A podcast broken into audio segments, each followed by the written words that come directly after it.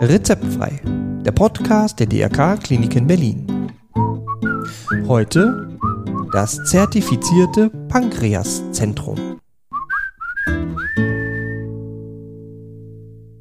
Herzlich willkommen zu einer neuen Folge von Rezeptfrei, Ihrem Lieblingspodcast rund um Krankenhaus und Gesundheit. Und mein Name Matthias Henke.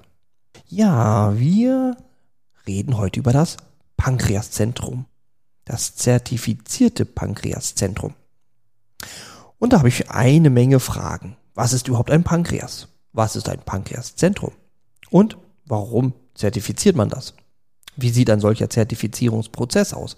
Und da das so viele, viele Fragen sind, habe ich heute hochkarätige Gäste. Drei Chefärzte, die alle für das Pankreaszentrum zuständig sind. Und da haben wir zu einem den Chefarzt der Klinik für Innere Medizin, Gastroenterologie der DRK-Klinik in Berlin-Westend, Professor Andreas Sturm und die beiden Chefärzte der Klinik für Allgemein, Viszeral und Minimalinvasive Chirurgie, ebenfalls von den DRK-Kliniken Berlin-Westend, Professor Thomas Steinmüller und Professor Gero Pohl. Und wenn ich so viele Gäste habe, hoffe ich, dass die mir auch alle Fragen erklären können. Also, ich würde sagen, starten wir. So, herzlich willkommen. Heute hochkarätig drei Professoren. Und ich sage Hallo, Herr Professor Sturm. Hallo, Henke. Hallo, Herr Professor Steinmüller. Hallo. Und hallo, Herr Professor Pohl. Ja, hallo, hallo. Heute geht es um das Pankreaszentrum und Zertifizierung in unserer Reihe. Und vielleicht fangen wir erstmal überhaupt an, was ist denn das Pankreas und was, was macht das? Also das Pankreas ist ein Organ, was im Oberbauch liegt, also irgendwie in der Nähe vom Magen und an der Leber und an der Galle und welches eigentlich zwei ganz, ganz wichtige Aufgaben hat. Das eine ist, ist die Spaltung von Nahrungsbestandteilen, die haben so Enzyme, das nennen wir Scheren und mit diesen kleinen Scheren, die dort in der Bauchspeicheldrüse produziert werden, wird das Essen klein geschnitten, sodass wir es überhaupt aufnehmen können. Mhm. Die andere Funktion ist die Produktion von Insulin und einem Gegenspieler, die beiden zusammen dafür sorgen, dass der Blutzuckerspiegel im Körper in Ordnung gehalten wird. Also wenn man was Süßes isst, eine Tafel Schokolade, dann auf eine Seite steigt der Blutzuckerspiegel an und der muss dann wieder normalisiert werden. Also hier werden zwei ganz wichtige Sachen mit der Nahrung reglementiert in der Bauchspeicheldrüse. Mhm. Okay, das macht sie also im gesunden Zustand. Das ist der Job. Okay. Pankreaszentrum. Was macht denn ein Pankreaszentrum? Wofür ist das da? Womit komme ich denn dahin? Ja, also äh, alle Maßnahmen, äh, die man am Pankreas machen muss, sind in der Regel eher komplex. Ähm, wir haben heutzutage natürlich sehr, sehr gute endoskopische Möglichkeiten, also ähm, sozusagen nicht operative Möglichkeiten. Mhm. Aber es gibt natürlich auch viele Operationen, die man eventuell machen muss sowohl bei gutartigen wie auch bei bösartigen Erkrankungen. Und nun mhm. zeigt sich, dass es, wie es auch zu erwarten ist, einen Zusammenhang gibt zwischen der Erfahrung der Ärzte und der äh, Zahl auch, die sie äh, behandeln, und der Qualität, mhm. sodass ein äh, Zentrum für äh, Pankreas-Diagnostik, ähm, für Pankreas Therapie und auch für Pankreasoperationen haben. Wir werden zertifiziert, das heißt, da kommen äh, erfahrene Menschen, Auditoren nennt man die, die schauen genau, was wir machen, die schauen sich unsere Ergebnisse an, mhm. die schauen sich unsere Geräte an, die schauen sich unsere Abläufe an, unsere Prozesse, unsere Kompetenz. Mhm. Und wenn wir da den Standard erfüllen, dann kriegen wir für zwei Jahre ein Zertifikat. Und das besagt, und das ist für jeden Patienten ähm, gewissermaßen ein Hinweis darauf, dass das Krankenhaus und dass die Ärzte, die dort behandeln, wirklich auch etwas von der Bauchspeicheldrüse verstehen. Mhm. Gehen wir nochmal einen Schritt zurück. Woran merke ich denn überhaupt, dass ich was an der Bauchspeicheldrüse habe? Also wann komme ich denn überhaupt in Ihr Zentrum? Also es gibt zwei große Erkrankungen an der Bauchspeicheldrüse. Das eine sind die gutartigen Erkrankungen, das sind die bösartigen Erkrankungen. Und bei den gutartigen Erkrankungen, da spielt manchmal die Oberbauchschmerzen, die Bauchspeicheldrüsenentzündung eine große Rolle. Patienten kommen mhm. und das ist wie so ein starker Schmerz im Oberbauch, der so gürtelförmig bis in den Rücken geht. Mhm. Und das ist die Bauchspeicheldrüsenentzündung. Dafür gibt es zwei Gründe. Das eine ist ein übermäßiger Alkoholkonsum und das einfach na, zu viel Saufen. Und das andere mhm ist, sind Gallensteine. Die Gallensteine kommen aus der Gallenblase, machen sich auf den Weg durch den Gang und verstopfen dann auch die Bauchspeicheldrüse, die da in ganz enger Nähe ist. Mhm. Das ist die akute Bauchspeicheldrüsenentzündung. Das merkt man, da muss man keine Sorgen haben. Das sind richtig dolle Schmerzen, die die Menschen dann haben. Okay. Die hat aber nichts mit Krebs zu tun mhm. der Bauchspeicheldrüsenkrebs. Und das ist deswegen, weil so viele Angst davor haben, den entdeckt man oft meistens relativ spät. Oh. Gewichtsabnahme oder eine Gelbsucht können dann Zeichen sein, mhm. die aber erst meistens dann auftreten, wenn die Erkrankung schon ein bisschen weiter fortgeschritten ist. Das ist ja gemein. Ja. Okay. Und ähm, wie stelle ich das fest? Also wie sieht so eine Untersuchung aus? Na, der Patient muss erstmal zum Arzt gehen, regelmäßig. Das ist immer eine sehr gute Sache, wenn der Patient auch zum Arzt geht, wenn er keine Beschwerden also hat. Also einfach zum Hausarzt. Zum Hausarzt, mhm. genau. Der, die Kollegin, der Kollege macht eine Blutuntersuchung, sieht vielleicht, dass die Blutwerte nicht in Ordnung sind, macht man Ultraschall und kann das dann erkennen, dass dort eine kleine Veränderung ist. Mhm. Ansonsten sollte man natürlich nicht bagatellisieren. Bei einer Gewichtsabnahme von mehr als drei Kilo ungewollt, vielleicht Bauchschmerzen, die länger anhalten, sollte man zu seiner Ärztin oder zu seinem Arzt gehen. Mhm. Okay, und der überweist dann vielleicht? Die oder der überweist dann, genau. Mhm. Und dann geht es in ein, zentralisiert, in ein spezialisiertes Zentrum, was wir sind. Mhm. Entweder die Patienten kommen direkt zu uns oder gehen zu ihrer Gastroenterologin oder Gastroenterologen, mhm. die dann einen Ultraschall macht und dann zu uns in ein zertifiziertes Zentrum geschickt wird. Da, wo man weiß, dass man auch Qualität bekommt, denn mit der Bauchspeicheldrüse ist nicht zu spaßen. Und gerade wir können nicht nur gut operieren, wie Professor Steinmüller sagt, sondern wir haben auch tolle Diagnostik. Mhm. Also wir haben die neuesten CTs und die neuesten MRTs und Ultraschalluntersuchungen und finden selbst die kleinsten Veränderungen, was für den Patienten wichtig ist, dass wir auf Frühstadien von Erkrankungsbeginn erkennen können. Mhm. Okay, da kriege ich von jedem etwas, also CT, MRT, alles ein bisschen Ultraschall? nee, entweder ganz oder gar nicht. Entweder ja. rein in die Röhre oder nicht. Okay. Aber ähm, die Ärztin oder der Arzt entscheiden dann je nach den Symptomen, was die richtige Untersuchung ist. Gut. Und wir stellen jetzt mal fest, ich habe eine Bauchspeicheldrüsenentzündung, zu viel getrunken. Also wie sieht so eine Therapie aus? Erstmal aufhören zu trinken. Das okay. ist schon Schmerzmedikation, mhm. Flüssigkeitsgabe und möglicherweise eine Antibiotikatherapie. Mhm. Und Geduld. Und Geduld. Dauert in der Regel so eine Woche bis zehn Tage sind die Patienten bei uns. Okay. Das heilt dann aber auch wieder aus. Ja. Okay. Wenn man aufhört zu trinken. Okay. Und Gallensteine, Gallensteine operieren wahrscheinlich. Genau, die Gallensteine würden dann die Chirurgen mit entfernen. Wenn sie in der Gallenblase sind, wenn sie im Gang sind, holen wir die mit einem kleinen Körbchen raus. Ach so. Aber das hat alles prinzipiell was mit der Bauchspeicheldrüse zu tun, aber nicht mit dem Bauchspeicheldrüsenkrebs. Und dafür sind wir dann zertifiziert für die Krebssachen. Okay, na dann kommen wir mal zum Krebs. Wie stellt man das denn? Auch, auch erstmal durch die ganz normale Diagnostik, ähnlicher Verlauf?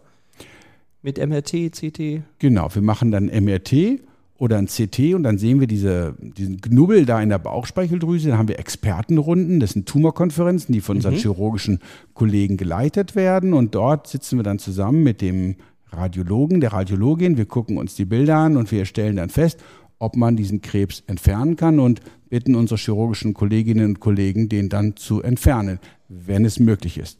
Mhm. Vielleicht ist auch eine Chemotherapie möglich. Dann würden die Onkologin oder der Onkologe gleichzeitig mit einer Krebstherapie versuchen, den Krebs weiter zu verkleinern. Mhm. Okay, gehen wir doch mal zu einer Operation. Professor Pohl, was, wie können wir den operieren? Können wir ihn operieren?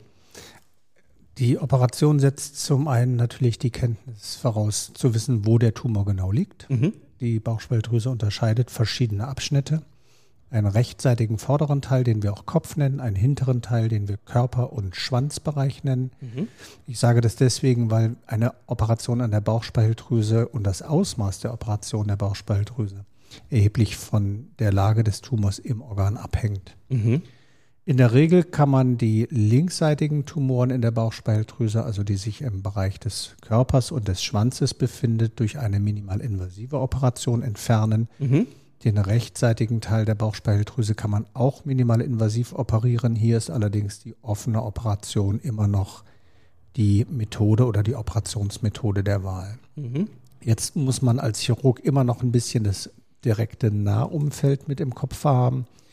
Die Bauchspeicheldrüse hat ja im Körper eine sehr besondere Lage, weil sie liegt letztendlich hinter dem ganzen Bauchraum, kurz vor der Wirbelsäule mhm. und in unmittelbarer Nähe zu den wichtigsten Blutgefäßen, die wir im Körper haben. Das heißt, die Hauptschlagader, die Hohlvene liegen dort, aber auch die gesamten Eingeweidegefäße. Und das Augenmerk, und daher sind wir sehr froh über diese neue Generation von Geräten, die wir in der Klinik haben, gut beschreiben zu können, inwiefern Operationen möglich sind, mit welchem Aufwand sie möglich sind, ob Gefäße mit betroffen sind, die man rekonstruieren muss oder ob man in der Gesamtzusammenschau, wie Herr Sturm gerade schon sagte, eher entscheidet, man macht begleitend eine Chemotherapie, um Tumormasse erstmal zu verkleinern, um nachfolgend eine Operation mhm. durchzuführen.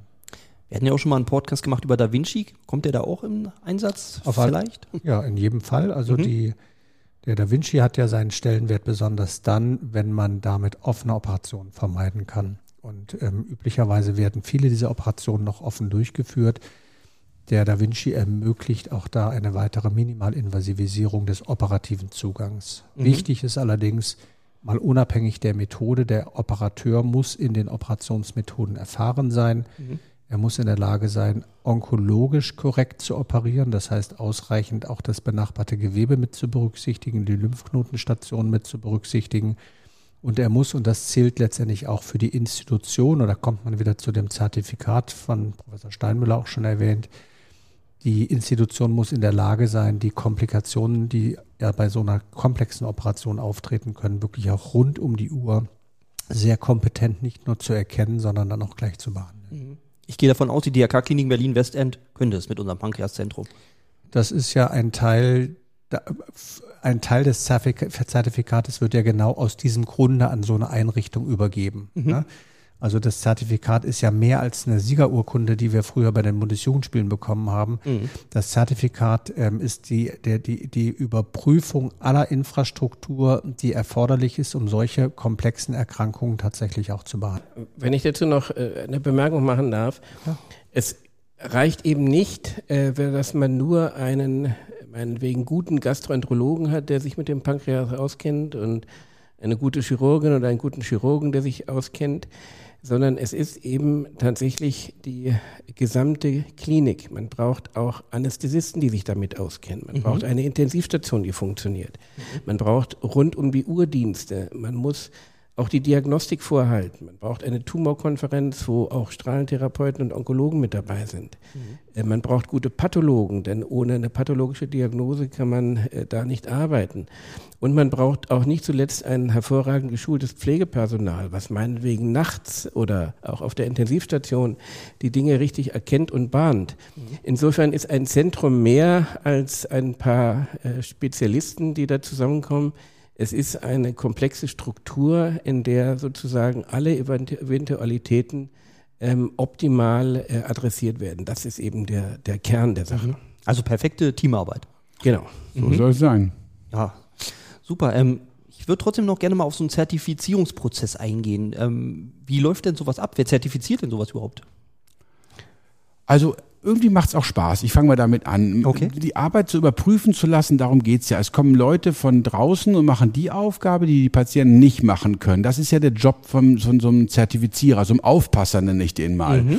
Und die Patienten, wenn einer eine Bauchspeicheldrüsenerkrankung hat, ob es jetzt ein Krebs ist, was anderes, die wissen ja gar nicht erstmal, wo soll sie sich hinwenden, welches Krankenhaus ist die besten, wo sitzen die Experten und mhm. so weiter. Und was diese Behörden machen, das ist die Deutsche Krebsgesellschaft, die das macht, mhm. die prüft die Krankenhäuser und sagt, ja, ihr kriegt den Stempel drauf, ihr macht es richtig, ihr tut dem Patienten was Gutes an.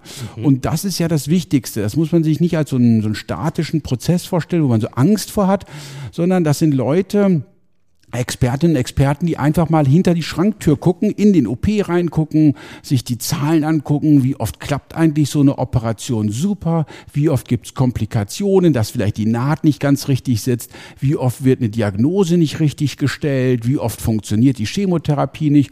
Und dann gibt es Kennzahlen. Es gibt Zahlen in Deutschland, wie gut wir sein müssen. Mhm. Also 95 Prozent der Operation muss super klappen, 95 Prozent der Chemotherapie muss gut klappen. Also ganz viele Kriterien, die überprüft werden müssen, um dann ein Siegel zu bekommen, den die Patientin, der Patient und der Zuweiser sich angucken kann und sagt, guck mal, da sitzen die Expertinnen und Experten. Nichts anderes ist das. Mhm. Das ist ein Prozess, der, hilft mir, drei Tage, glaube ich, ist. Ja, man muss mhm. am Anfang erstmal einen äh, Kennzahlenbogen ausfüllen. Das heißt, man muss erstmal alle Daten, die wir erhoben haben. Das ist also zum Beispiel Komplikationsraten oder überhaupt, wie viele Fälle man überhaupt operiert und so weiter.